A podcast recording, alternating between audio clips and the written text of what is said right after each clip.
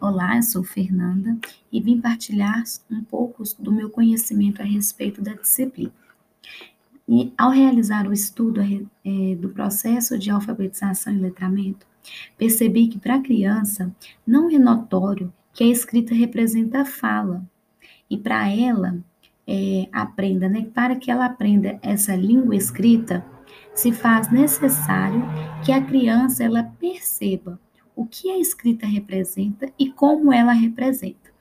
Magna Soares nos fala que para a criança aprender a escrita é importante que nós tenhamos né, a consciência fonológica, a consciência silábica e a consciência fonêmica. E aí a gente entra no âmbito da alfabetização. O que, que é a alfabetização?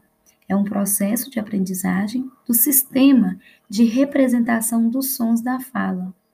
É como é, nós transformamos né, os sons da fala em grafemas, em letras. Porque não basta apenas o indivíduo é, saber codificar e decodificar letras.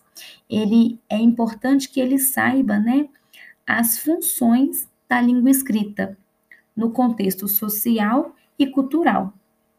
E aí a gente entra em um outro requisito, que é o letramento, que nada mais é né, do que fazer o uso dessa alfabetização, fazer o uso da linguagem escrita, né?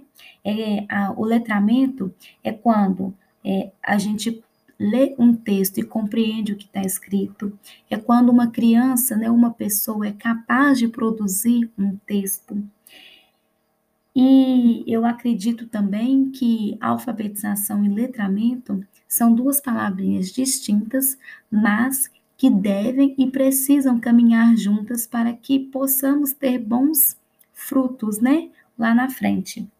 E ah, penso também que é possível, sim, né, vivenciar as práticas de leitura com os educandos na perspectiva do alfa-letrando Penso ainda que essas práticas, elas podem ser vivenciadas, né, de acordo com os variados gêneros textuais, que nos possibilita fazer o uso social da nossa linguagem escrita. Obrigada.